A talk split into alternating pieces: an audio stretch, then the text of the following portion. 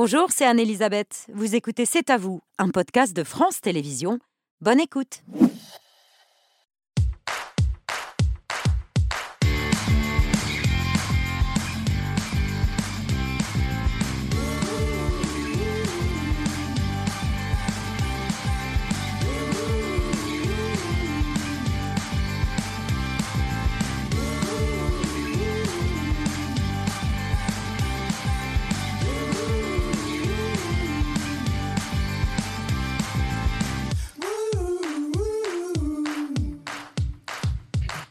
Bonsoir, très heureuse de vous retrouver. Bienvenue dans C'est à vous avec Émilie, Mohamed, Pierre et Patrick. Salut à tous les quatre. Bonsoir, Babette. On est ensemble en direct jusqu'à 21h pour toute l'actualité de ce vendredi 22 septembre. Le pape à Marseille, Charles III à Bordeaux. Le coup dur pour le 15 de France de rugby avec la blessure d'Antoine Dupont, le meilleur joueur du monde. Des lycéens sans affectation et un casting 100% français pour le 50e film de Woody Allen. Valérie Lemercier, Lou Delage, Melville Poupeau et Nils Schneider. Ils sont tous les quatre nos invités après 20h autour du dîner d'Indra Carillo qui est aux côtés de Bertrand Chameroy. Salut à tous les deux. Salut Babette, question culinairement concrète. Indra, quel est le menu du soir? C'est une canette mi-sauvage en deux services. Et vous, quel est votre avis sur le filet de canette euh, mi-sauvage en deux services On attend vos réactions au 32-16. Bonne émission, Babette. Eh bien, ben oui, on a reconnu le jingle d'RMC, la radio qui dialogue avec les Français et les fait débattre. Apolline, c'est le matin. Estelle, c'est le midi. Et les grandes gueules, c'est entre les deux. Tournage dans les coulisses de cette radio d'RMC, Benjamin Delmas, montage Pauline Perinet. Tous les matins, c'est vite, vite, vite. Ouais, c'est speed. c'est toujours speed, mais c'est plutôt sympa. 6h30, 9h. Apolline Matin. Il est presque 6h30, Apolline Matin, c'est parti. On est au taquet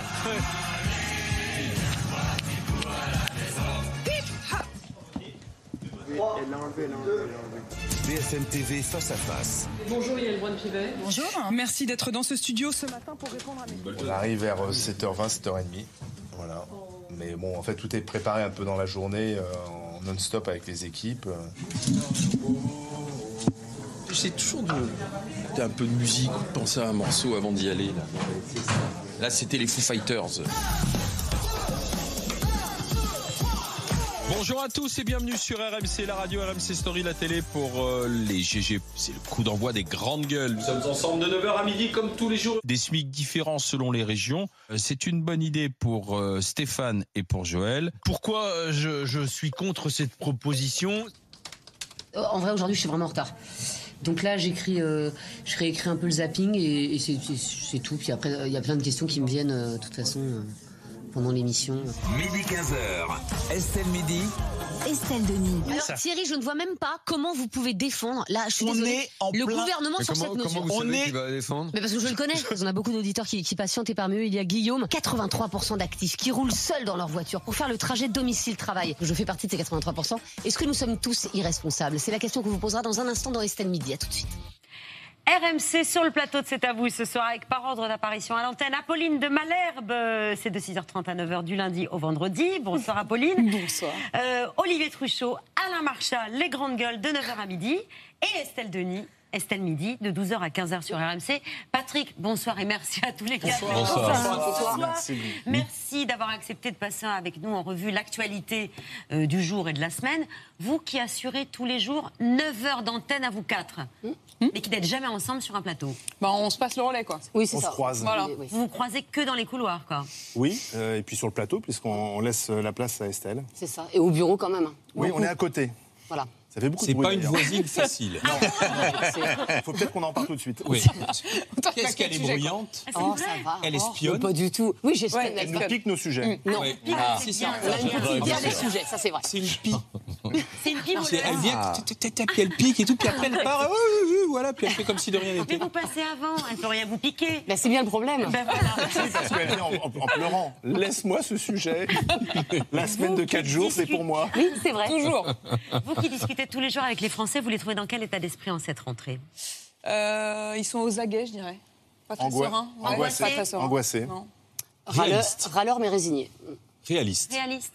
Un peu que- résigné, alors ça se rejoint. Oui, réaliste parce qu'ils ont compris qu'ils n'avaient pas à attendre tant que ça du politique, parce que le monde est compliqué, le monde va vite, qu'ils devaient aussi beaucoup compter sur eux et que parfois toutes les mesures qu'on leur annonce, ils sont pas dupes. Ils savent que c'est éphémère, un peu gadget et que le quotidien et le changement, c'est surtout eux qui le vivent et qui le font. C'était très frappant cette semaine avec euh, l'histoire de l'essence. Euh, Oui. Franchement, euh, alors moi je vais être tout à fait Ouais. honnête. La- Quand, euh, quand Elisabeth, quand l'idée Elisabeth Borne annonce euh, dimanche que exceptionnellement euh, elle va autoriser les distributeurs de carburant à faire une vente à perte pour baisser le prix du litre.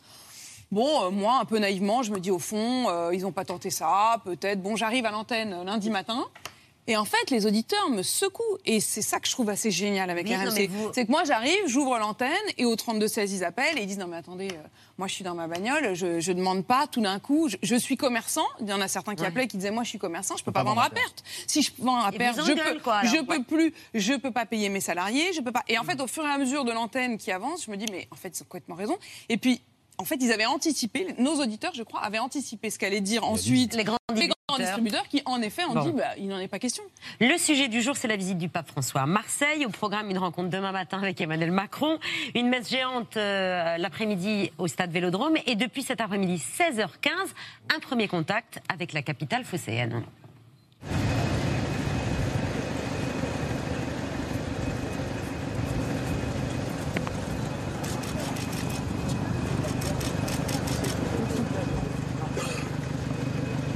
Que vous attendez là alors, on ne sait pas, le Messie. Nous espérons voir le pape. hein. Nous espérons, parce que c'est l'occasion ou jamais. Mais il y a marqué en italien Marseille. Il a dit qu'il venait pas en France, il venait à Marseille. Je suis en train de filmer pour regarder un petit peu toute la foule qui attend notre Saint-Père le Pape.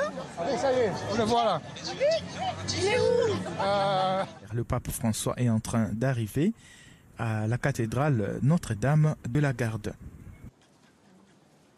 Bienvenue à Marseille, Saint-Père. Bienvenue dans cette ville qui était impatiente de vous accueillir. Père, du Fils et du Saint-Esprit.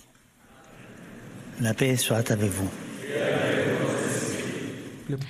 Bonsoir Laurent, vous êtes en direct de Marseille, une ville qui n'avait pas reçu la visite d'un pape depuis 1533 et qui se prépare depuis des siècles donc à cette visite historique. Oui, à l'époque, le pape s'appelait Clément VII. Il y en a eu un certain nombre depuis, jusqu'à François, premier du nom, qui ne visite pas la France, mais Marseille. hein. Cette phrase, vous l'avez sûrement déjà entendue, c'est de lui. Une expression qu'il utilise euh, jusqu'à plus soif et qui gonfle de fierté les Marseillais, et y compris l'un des artisans de cette visite, le maire Benoît Payan. participé, contribué, j'ai essayé de convaincre, je lui ai fait une lettre, je lui ai parlé, je lui ai raconté ma ville telle que moi je la ressentais, telle qu'elle était. Le pape veut voir des gens. Il veut voir euh, le peuple. Le pape ne veut pas s'enfermer dans les palais de la République, sous les ors de la République. Il ne voulait pas d'un voyage protocolaire. Le message de ce pape, il est universel. C'est un message qui s'adresse à l'humanité. Et s'il y a bien une ville en France qui témoigne de l'humanité, de son histoire chaotique, mais de ses rassemblements, de ses villes refuges, c'est bien Marseille. Ce choix qu'il fait de Marseille est un choix qui nous rend tous plein de joie et plein de fierté. Le pape ira donc demain à la rencontre des fidèles. Pour l'instant, il est un peu barricadé dans sa tour d'ivoire, j'allais dire. Mais non, même s'il y a un peu de marbre hein, à Notre-Dame de la Garde, il est en haut de la colline, à la, à la Bonne Mère, pour les rencontres de la Méditerranée qui rassemblent des évêques, des prêtres, des religieux venus de tout le pourtour méditerranéen. Euh, avec le pape, ce sont non pas seulement la communauté catholique, mais toutes les communautés de Marseille qui ont préparé et attendent sa venue. Ça va Oui, merci pour nous inviter. Le diocèse a demandé à quelques paroisses de Marseille de recevoir un petit groupe d'évêques pour permettre des échanges, un temps de partage, un temps de prière et un temps de repas. Vous voyez un peu derrière moi les gens qui se sont organisés pour euh, faire vivre un moment de fraternité euh, à nos invités.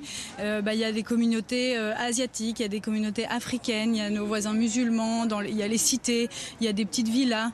En fait, c'est vraiment un melting pot et c'est vraiment un lieu où on peut éprouver cette notion de fraternité qui est sur le fronton de toutes nos mairies et quelquefois pas trop vécue.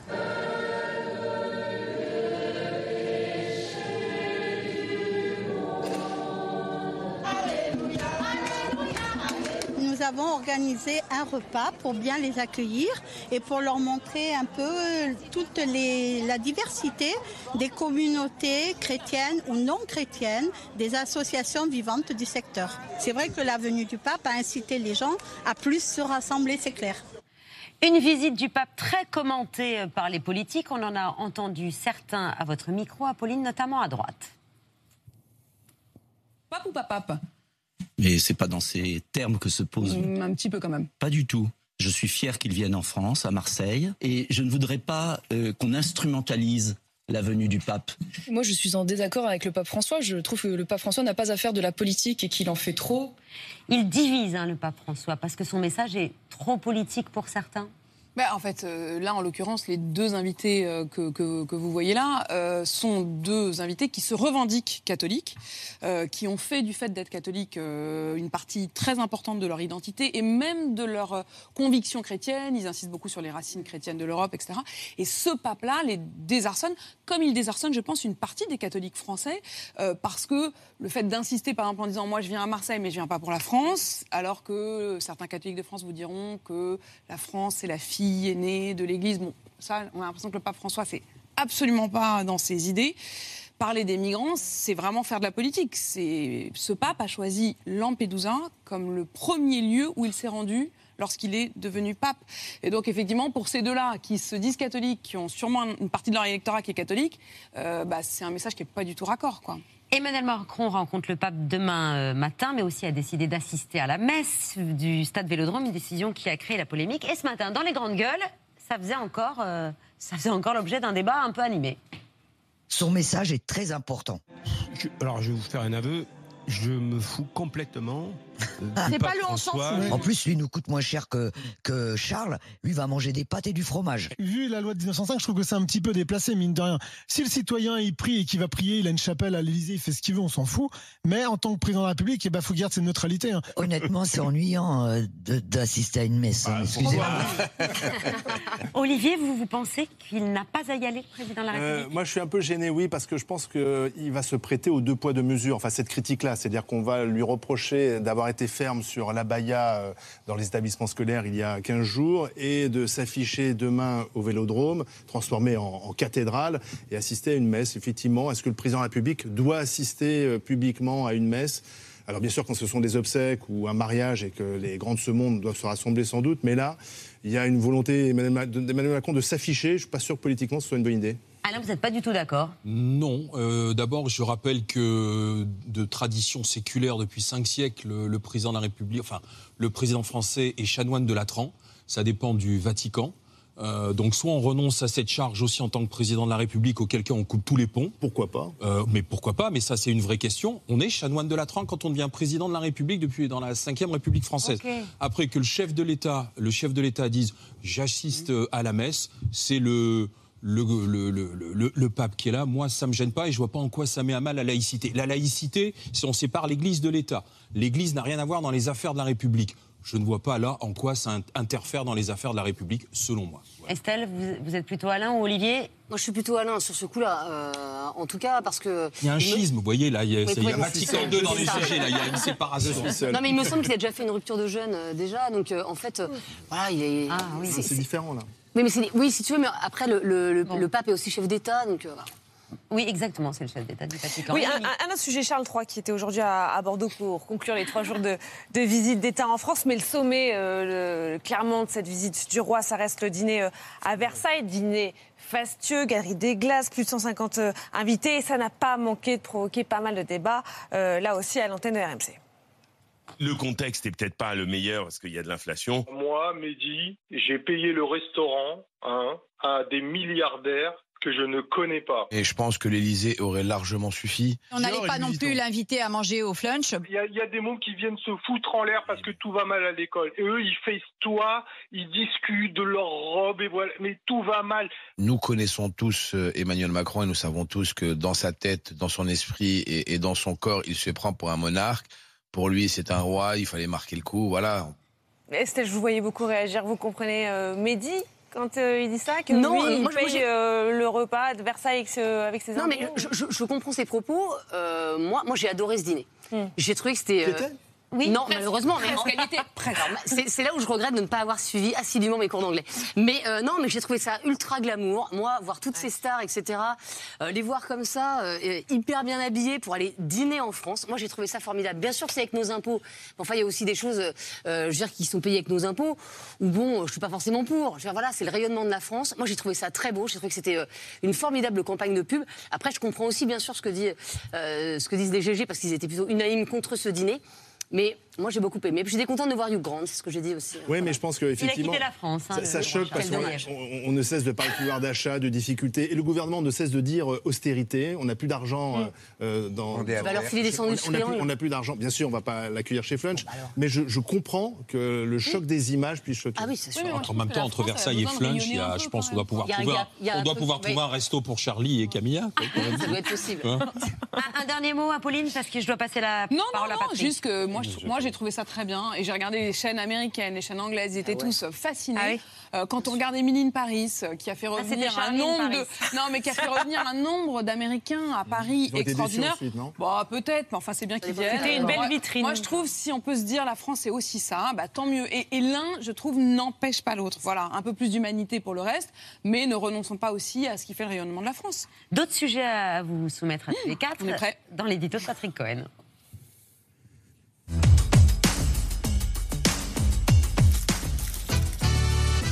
Patrick, vous revenez sur une insulte qui est en train de fracasser la gauche. Oui, je me penche euh, rarement sur une petite phrase, mais celle-ci est lourde de sens et peut-être de conséquences. Elle convoque le sinistre souvenir de Jacques Doriot, dirigeant communiste d'avant-guerre, exclu du parti par euh, Thorez en 34, avant de glisser vers le fascisme, la collaboration avec l'occupant et l'hitlérisme, puisque Doriot est allé combattre en 43-44 sur le front de l'Est en uniforme allemand. La phrase est signée So- Sophia Chikirou, députée de Paris, proche de Mélenchon, chargée de la communication des Insoumis. Elle vise le leader du PC, Fabien Roussel. Je la cite, il y a du Doriot dans Roussel. C'est un post Facebook que Jean-Luc Mélenchon a lui-même euh, approuvé d'un bref OK après et malgré les premières protestations, car évidemment les communistes sont scandalisés. L'Humanité titre L'insulte qui pourrait tuer la NUPES et au sein même des Insoumis, le clan Mélenchon apparaît isolé. Clémentine Autain, François Ruffin, Raquel Garrido font savoir qu'ils ne sont pas d'accord. Mais en attendant de savoir de, de voir combien de temps peut survivre une coalition dont les dirigeants se traitent de nazis, il faut mesurer ce que produit cette diabolisation du débat public qui renvoie tout le monde à l'extrême droite. Parce que c'est pas la première fois. Non, il y a dix jours seulement pour le 50e anniversaire du coup d'État qui avait renversé Allende au Chili, Jean-Luc Mélenchon déclarait qu'Emmanuel Macron et Elisabeth Borne avaient le même visage bestial que le général Pinochet. Ce qui revient à banaliser les crimes de la dictature chilienne. Exactement, c'est le propre des comparaisons historiques bancales. Elles minimisent ou adoucissent les horreurs du passé. Rapprocher euh, Macron de, de Pinochet ou Roussel de Doriot contribue nettement moins euh, à salir les premiers qu'à laisser croire que les seconds n'ont rien fait de si terrible. Mais le mouvement est plus général. Souvenons-nous de la séquence des retraites et de toute cette euh, surenchère verbale qui a fait d'Emmanuel Macron un président autoritaire, un despote, un forcené, un illibéral, un dictateur. Emmanuel Macron est le modèle d'un président de la République tout à la fois monarchique et dictateur. La manière de se comporter de M. Macron est infiniment plus proche de celle de M. Orban que de n'importe qui d'autre en Europe, c'est-à-dire de pouvoirs qui sont des pouvoirs autoritaires. Le forcené de l'Élysée dégoupille une grenaille et bouge toutes les issues. Il ressemble davantage à Caligula, cet empereur devenu ivre de son pouvoir. On voit un président de la République qui continue avec un agenda euh, très dur, euh, un agenda assez libéral, mais qui aujourd'hui, parce que ce modèle est dans l'impasse, au fond, euh, euh, utilise l'autoritarisme comme moyen et le populisme comme discours. Dérive autoritaire, illibérale, c'est une accusation qui n'a pas attendu la réforme des retraites. D'ailleurs, voilà quatre ans que Michel Onfray a théorisé l'idée que la France est entrée en dictature. Et en retour, on a aussi entendu des macronistes comparer les casserolades à du fascisme ou accuser les insoumis de ne plus être républicains. Alors, Madame la Présidente Panot, quand vos députés rejettent tout appel au calme, vous sortez du champ républicain. Quand une de vos députées affirme que la fin justifie les moyens, vous sortez du champ républicain. Ce vous n'êtes plus républicain répond au nous ne sommes plus en démocratie, deux affirmations aussi fausses et ridicules, mais qui nourrissent chez les citoyens une forme de, de fatalité, d'aquabonisme.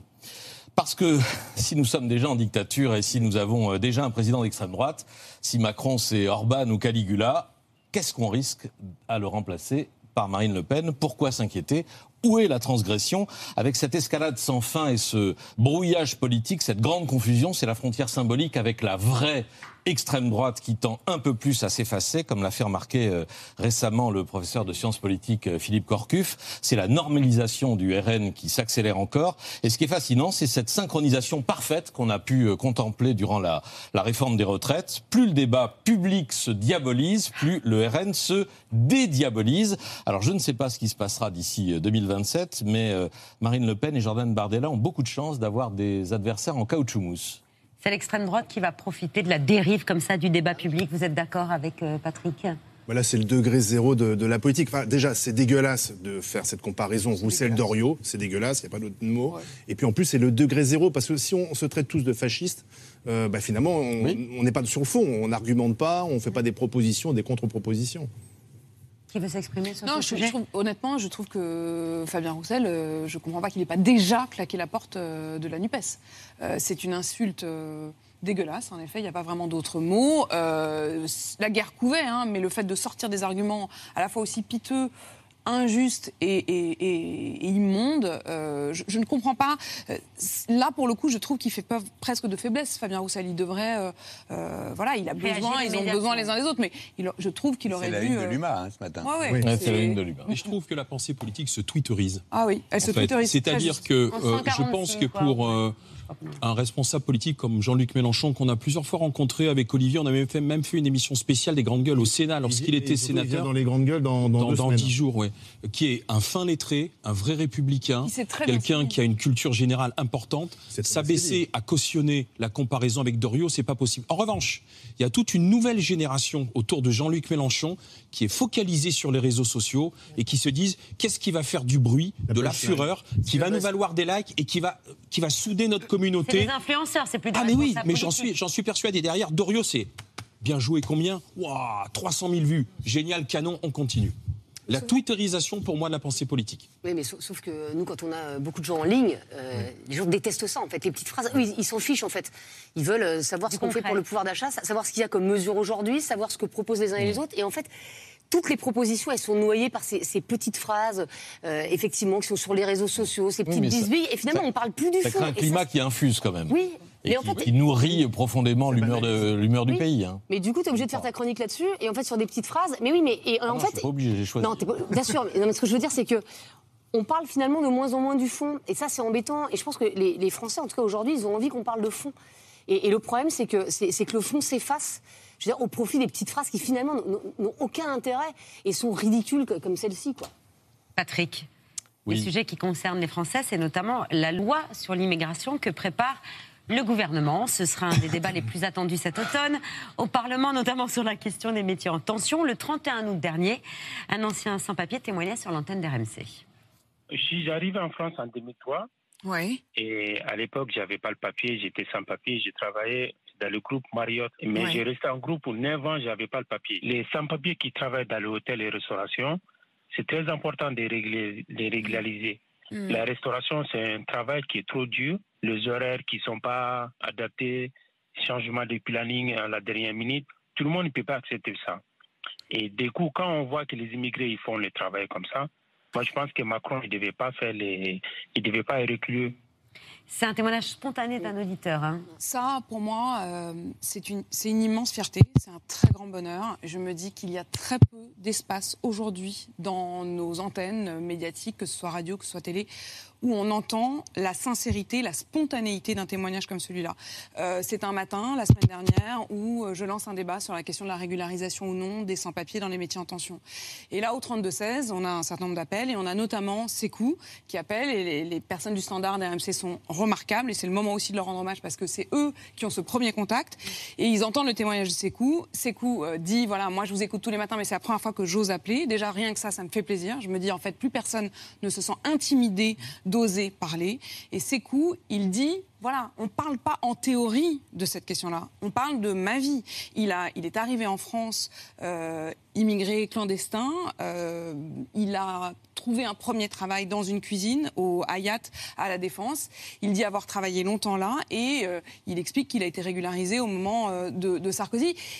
Et aujourd'hui, vous, n'avez pas eu la fin, mais aujourd'hui, c'est cool. Il est auto-entrepreneur. Il a travaillé pendant 18 ans euh, dans, dans, les cuisines.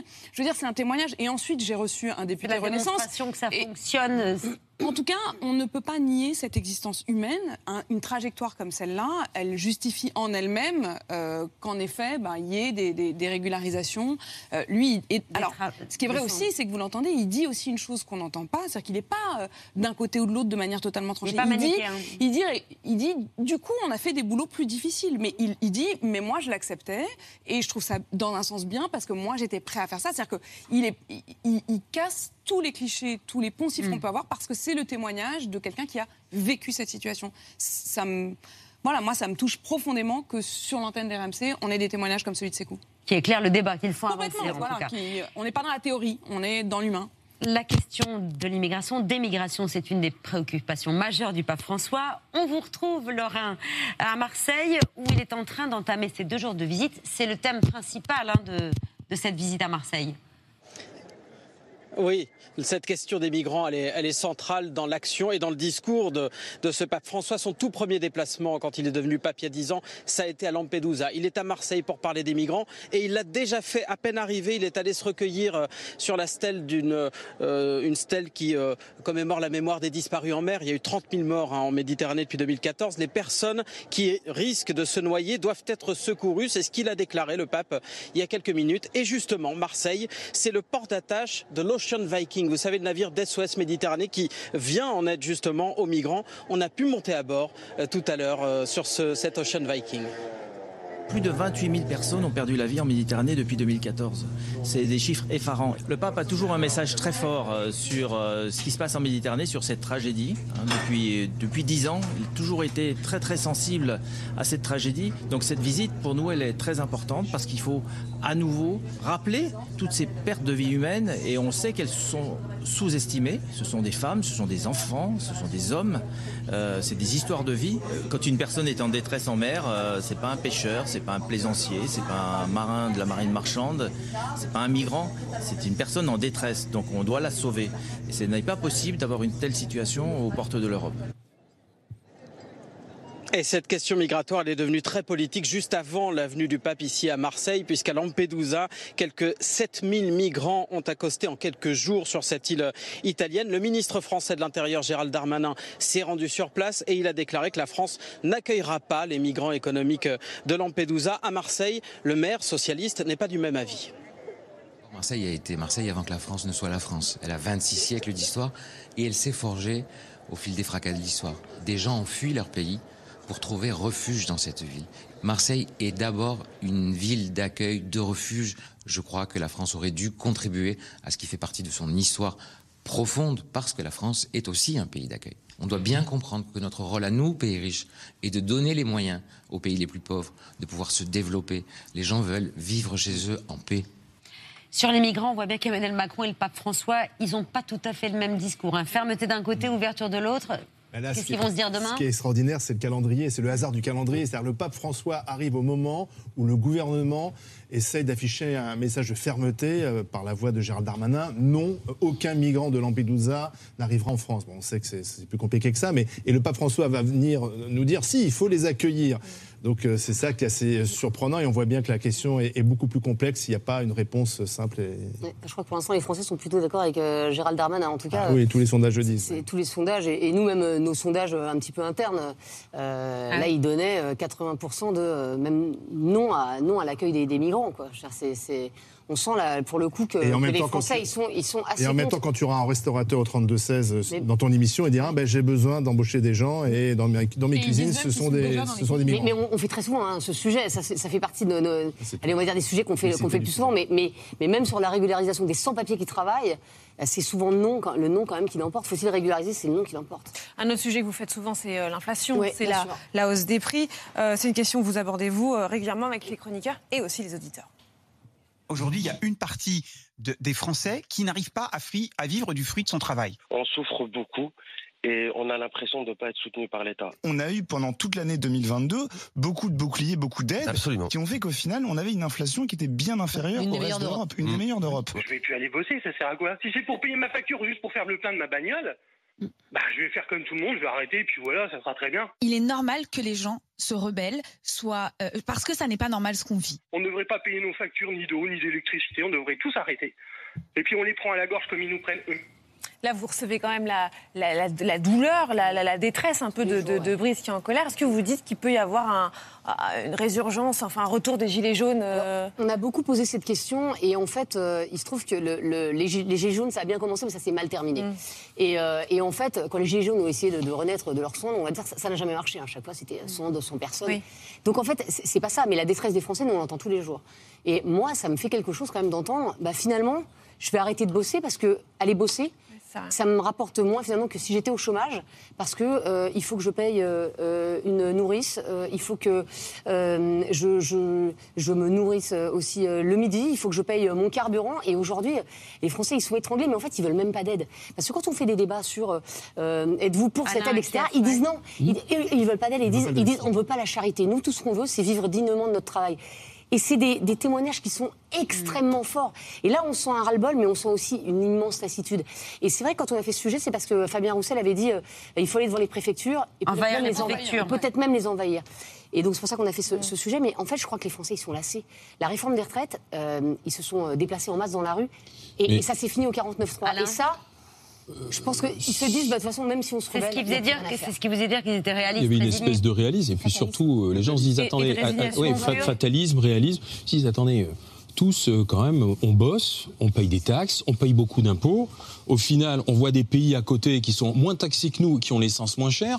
Nous, on nous on, on- on- on prélève nos impôts, l'État prend 60% aussi sur le carburant, et au final, au 15 du mois, euh, je, suis à la- je suis quasiment à la rue. Donc il y a quand même un problème dans, dans- dans ce pays, qui est, c'est vrai, très redistributeur aussi, qui euh, installe des matelas sociaux, mais il y a, il y a- il y a quand même un problème de fond. Aujourd'hui, les gens n'arrivent pas à piger quoi, le fonctionnement de l'État. Quoi. Le problème, La c'est que la rentrée- redistribution, ça se voit moins que les salaires. C'est ça aussi. L'inflation, le pouvoir d'achat, euh, euh, l'immigration et l'éducation. C'est un des sujets de cette rentrée. On en parle avec la story de Mohamed Bouabsi.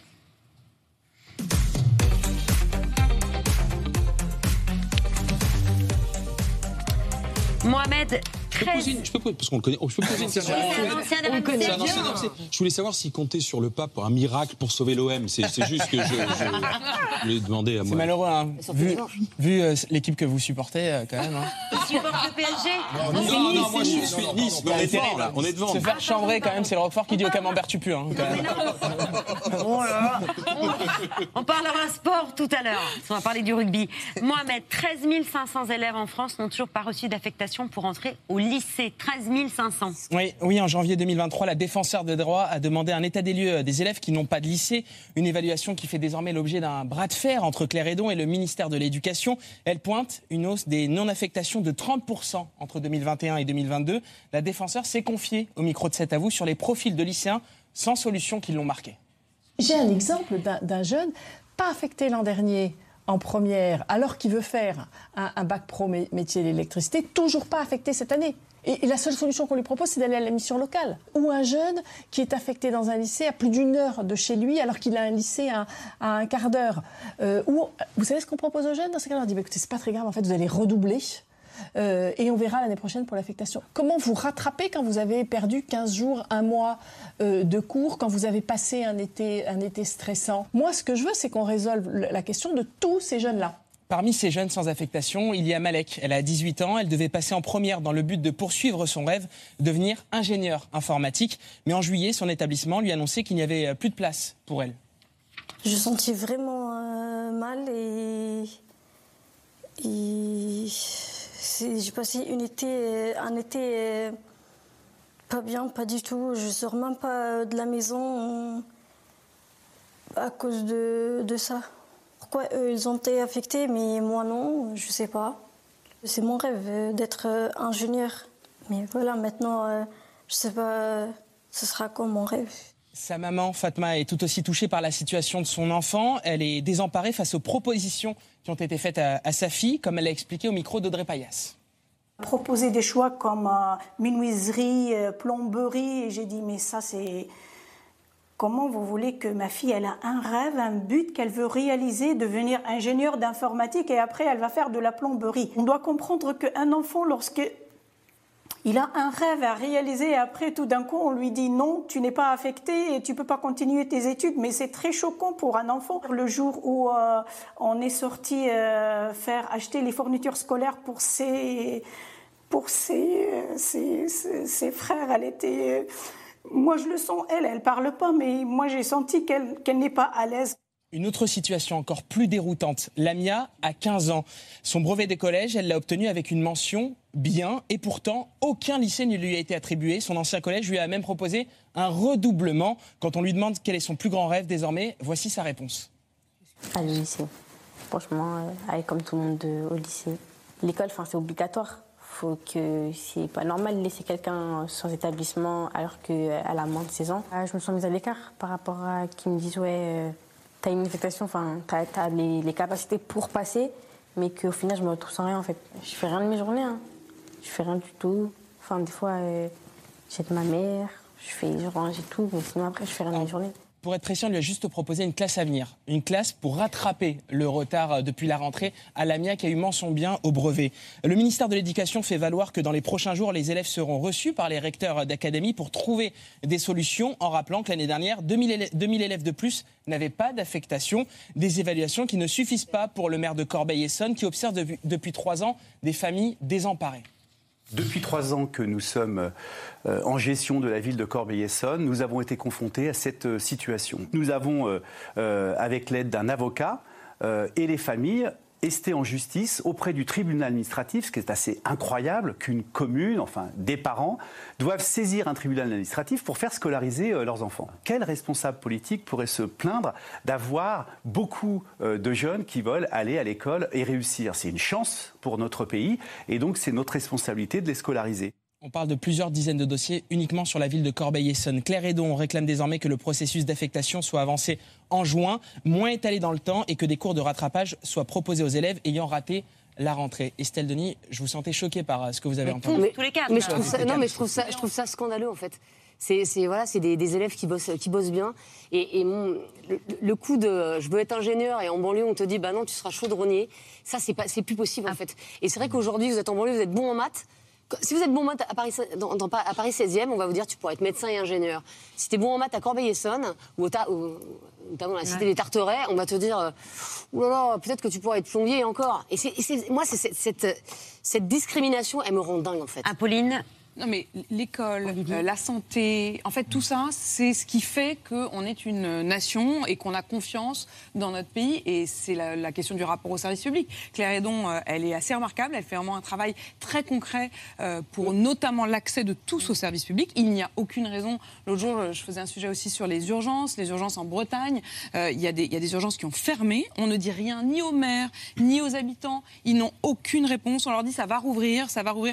Et, et j'avais un auditeur qui me disait mais en fait, je paye mes impôts comme les autres. C'est-à-dire, C'est pas parce que j'habite au milieu de la Bretagne Oui, que je que j'ai pas le droit à de la santé comme quelqu'un qui habite à Rennes. Et parce qu'en C'est fait, la c'est un- problème structurel. Il y a, il y a un ministre de l'Éducation nationale qui s'appelait Claude Allègre et qui avait parlé il y a une vingtaine d'années Dégraisser du le mammouth. mammouth. Du mammouth. Parce qu'il faut rappeler Qu'il quand même qu'il y a un million de personnes au sein de l'Éducation nationale. C'est la première entreprise de France. Donc il y a un problème de fonctionnement. C'est pas un manque de personnel. Je pense que c'est un problème de, de fonctionnement, de décentralisation. Les rectorats, on va recevoir fin septembre.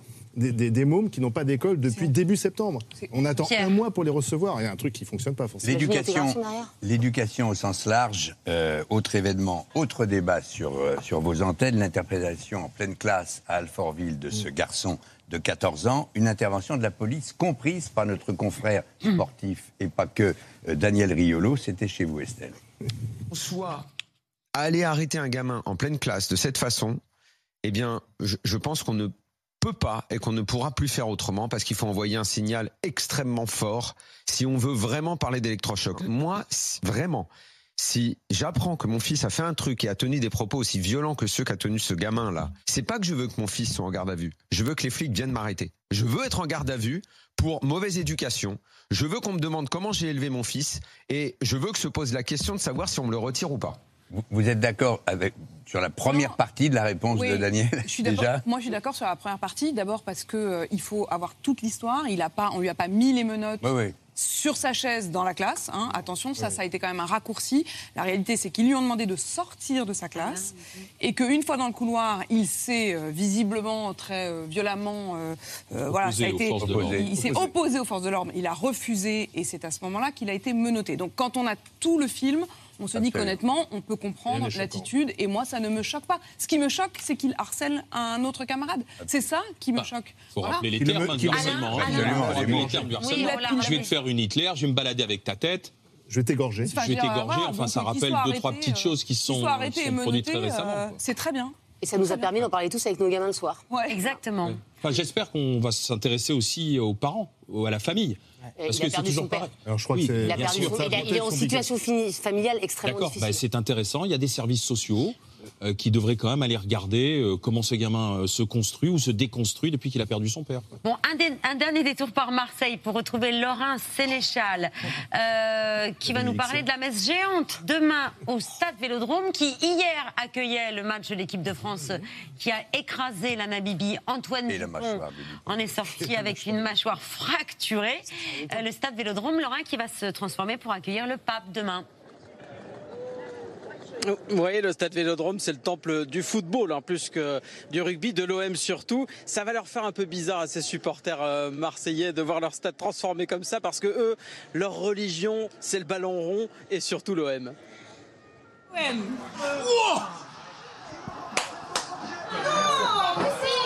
L'OM, c'est une religion, c'est euh, la passion de la ville, c'est euh, depuis tout petit. J'ai toujours été fan de, de l'OM. C'est comme une religion. Je pense que c'est pas le pape qui va faire que l'OM va se redresser. Au lieu du Père, du Fils, ça n'a rien à voir.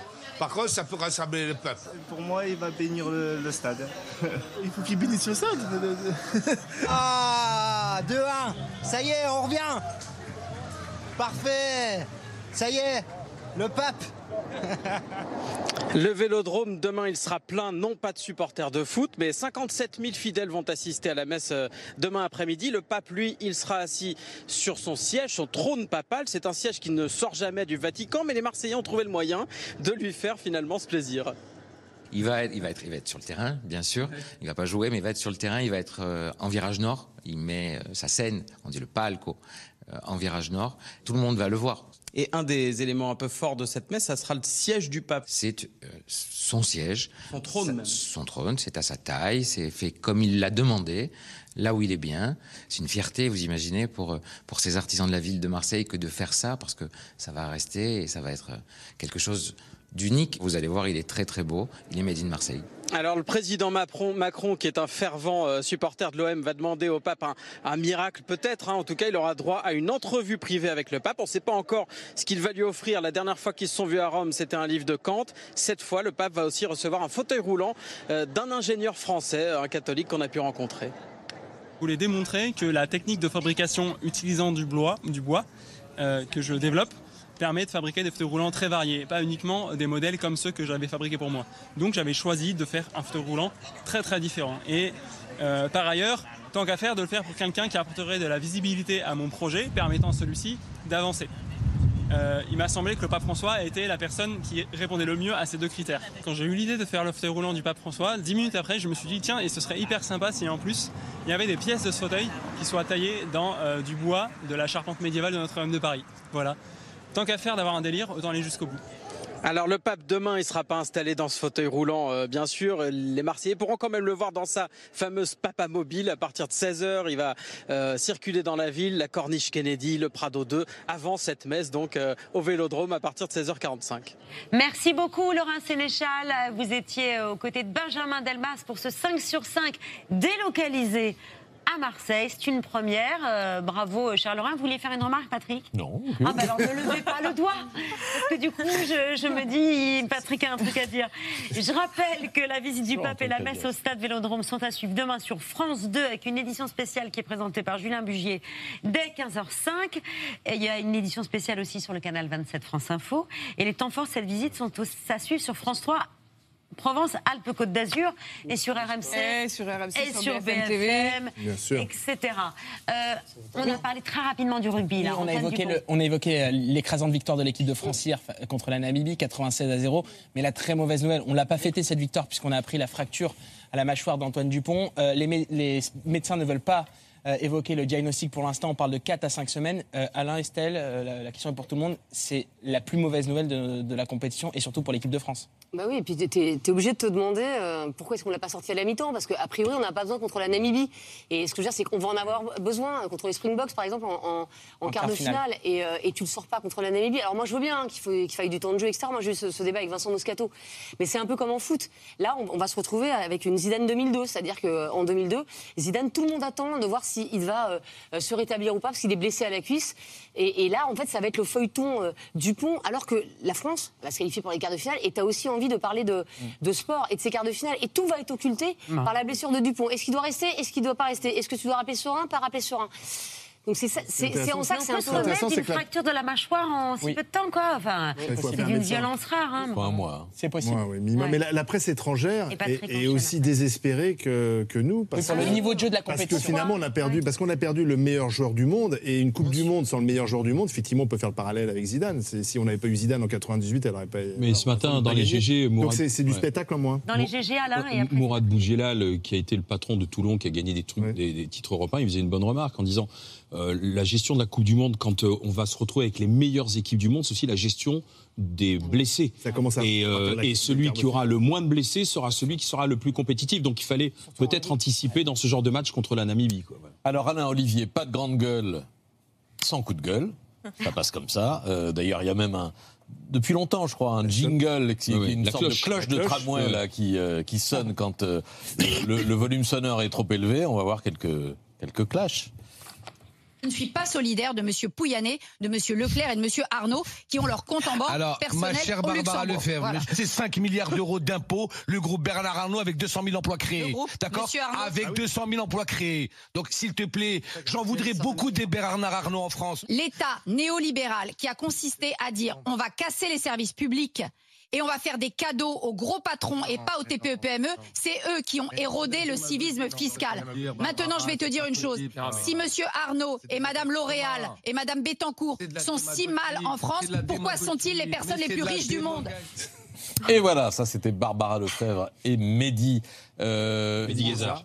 Mehdi, il y a- il y a- tout est organisé pour que ce soit clivant. On s'en fout, on s'en fout pas. Enfin, des trucs. euh, Oui, il mais- faut que ce soit clivant, forcément, les grandes gueules. Mais rien n'est joué, sincèrement. Il n'y a rien Euh, ce sont d'artificiel. des, voilà, rien n'est artificiel, rien n'est scénarisé. On leur dit pas à personne de jouer un rôle Non, avant On l'émission. leur dit pas sur Bernard Arnault, Barbara, il faut qu'avec Mehdi ça chauffe. Non, Non, on on, on- on les connaît. on, on on n'a pas besoin et surtout ça marche parce que euh, elles sont spontanées nos grandes gueules. Ce sont pas des comédiens, ce sont pas des journalistes, c'est des, des gens de la société civile qui viennent avec leurs opinions, leurs convictions. Mais on triche pas, en fait. Donc Sur on, on triche pas. Mais de toute façon, si on trichait, Ouais, je on pense triche que les auditeurs le. Non, en Ouais, revanche, ce qu'on fait, c'est on organise, et notre productrice Anaïs Sens est en, est en coulisses, c'est elle qui est chargée de, de, ce, de ce mécano très fin. On organise nos, nos, tablés. nos tablés en fonction de ce que pensent les uns et les autres. C'est-à-dire, on sait pertinemment que quand on met euh, Mehdi Guézard, qui est un chef d'entreprise qui est libéral, face à. Barbara Lefebvre, euh, qui elle est, est- est plutôt étatiste, on sait que ça va forcément clasher. Donc ça, oui, on l'organise. Mais après, ils sont eux-mêmes. hein. On ne triche pas non plus avec une tradition en radio, faire gagner des cadeaux. Ah oui, Depuis, j'adore. depuis le début de l'année, euh, Estelle, vous avez euh, lancé un jeu avec un gros lot à vos auditeurs qui sont fidèles à l'émission. À la clé, l'ouverture d'un coffre Oui. euh, qui contient des cadeaux surprises, sauf que ça marche pas à tous les coups. Et non. On ouvre le coffre, Laurie, on espère quand même que vous allez pouvoir remporter le jackpot. Je fais le 32-16 E. J'ouvre. Pas Attendez, je pas. Attendez, j'ai un petit souci. Je vais réouvrir le coffre 32-16 E parce que la porte il ne s'ouvre pas. hein. Attendez. Ah non, mais je- on va laisser passer une très courte page de pub, Laurie. On vous reprend après, une fois que j'ai trouvé la solution pour ouvrir ce Ouais, coffre. Quitte à me faire euh, gronder par ma direction, j'ai décidé, puisqu'on ne sait pas ce qu'il y a dans le coffre, et qu'on ne le saura jamais parce que ce coffre est cassé, j'ai décidé, Laurie, au nom d'Estelle Midi, de vous offrir l'intégralité du jackpot qu'il y a Voilà. dans ce Ah, coffre. Laurie, vous remportez tout, c'est pour moi, c'est cadeau. Et la direction l'a pris sur votre salaire. Non, alors non, parce que j'ai réussi à négocier derrière. Mais non, mais c'est jamais ouvert ce coffre. Mais alors, le, le plus drôle, c'est qu'on a un auditeur qui nous appelle, qui était dans la société du, Oui, du c'est coffre. Il a reconnu son coffre et donc il est venu nous en offrir un lendemain. un lendemain qui marchait. Ouais, voilà, exactement. Ah, c'est bien. Là, vous, étiez, vous avez tenu le coup, vous n'êtes pas parti en fou rire. Des fois, Apolline part. Alors, là, c'est pour prévenir la régie, le magnéto fou rire d'Apolline de Malherbe. Est-ce qu'on l'a C'est parti, merci. Elle se demande comment savoir si la terre de son jardin est bonne ou si elle est bah, contaminée. Pardon, je suis désolée, c'est ça. Je sais pas, j'ai j'ai dit quelque chose de drôle. Moi, je suis pour. Charles se moque, se Bah, moque. il se- il se mal. C'est mal de se J'ai envie de moquer. savoir. Voici ce soir le choc tant attendu par Paul Amar, notamment. Euh, Paul. Paul. Appelez-moi Paul ce matin, il y a pas de problème. Merci Christine. Vous pouvez m'appeler Christine. Personne se prend au sérieux, quoi. Non. Non. Non, d'ailleurs, en fait, c'est ce que je trouve sympa, c'est qu'on fait de la radio. En fait, on fait de la télé, mais on fait de la radio. Il y a un côté un peu radio libre. Euh, non, on se prend, je crois qu'on se prend aucun de nous Ah non, non, jamais, sérieux. non. Ouais. C'est un anniversaire ce soir. On est le 23 septembre 2023. Il y a Ah exactement 13 ans, Mohamed faisait sa première en Oui. studio Sur RMC. sur RMC quel âge? en J'ai 2008. 13. Donc, 13 ans. Quel âge? J'ai 13 ans, donc j'avais euh, 18, 19 ans. On a les images. Oh, génial. Les images ou pas les images Mohamed donc est là avec nous ce soir. Euh, Mohamed, en deux mots, euh, si tu devais, euh, je vais pas te faire euh, une présentation euh, poussée, mais enfin, par exemple, tu es supporter de quel club? Je suis supporter de l'OM. Daniel, tu m'avais dit que c'était un garçon bien. Tout de suite, ça crée un froid. Et sinon, euh, qu'est-ce que tu fais dans la vie? Je suis étudiant en école de journalisme. Enfin, je vais rentrer cette année. Je viens Très d'avoir mon bac, quoi. Ah d'accord, donc là en fait c'est encore les vacances. Et, Encore, euh, jusqu'au 8 octobre. 18 ans et une petite voix euh, Ah, c'est- et déjà un peu adolescente. hein. Ah, c'est émouvant parce que c'est c'est 3500 jours dans cette radio et j'ai vécu des choses exceptionnelles. Et ce qui m'a profondément touché, on dit souvent que les médias, les stars ne sont pas accessibles, etc. Ma première, euh, la finale de la Coupe du Monde 2018, euh, je suis à l'antenne avec Apolline de 6h du matin à 9h. Alain et Olivier m'ont accueilli de manière formidable, les plus grandes stars de cette radio. Et c'est ma famille. Voilà, je... Et nous, on est quoi là Bah, c'est- Non, mais c'est pour ça que je- quand je l'ai dit, quand j'ai Deuxième quitté, c'est ma, c'est Recomposée, famille et, et vraiment c'est Oui, moi je suis la radio. belle-mère, quoi. La belle-mère. la belle doche. J'ai dit, dit. Ah J'ai c'est- oui. commencé à être auditeur de 30 RMC secondes. en 2004. 2004. 12 ans. Ouais, il était auditeur et il, Il était pas né. journaliste. Il était pas né. C'est assez extraordinaire.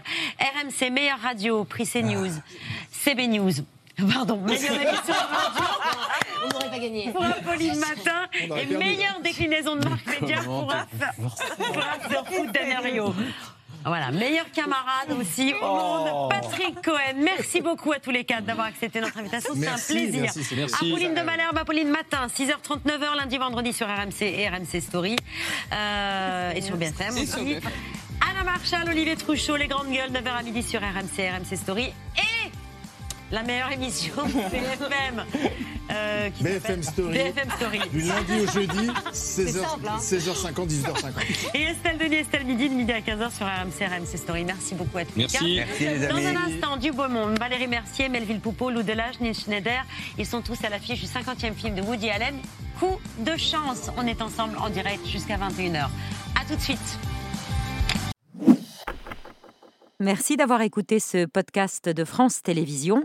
Pour ne rien rater de C'est à vous en audio, vous pouvez vous abonner à tous nos podcasts sur votre plateforme d'écoute favorite dans la rubrique C'est à vous et en vidéo, le replay bien sûr, c'est sur France.tv. À très vite.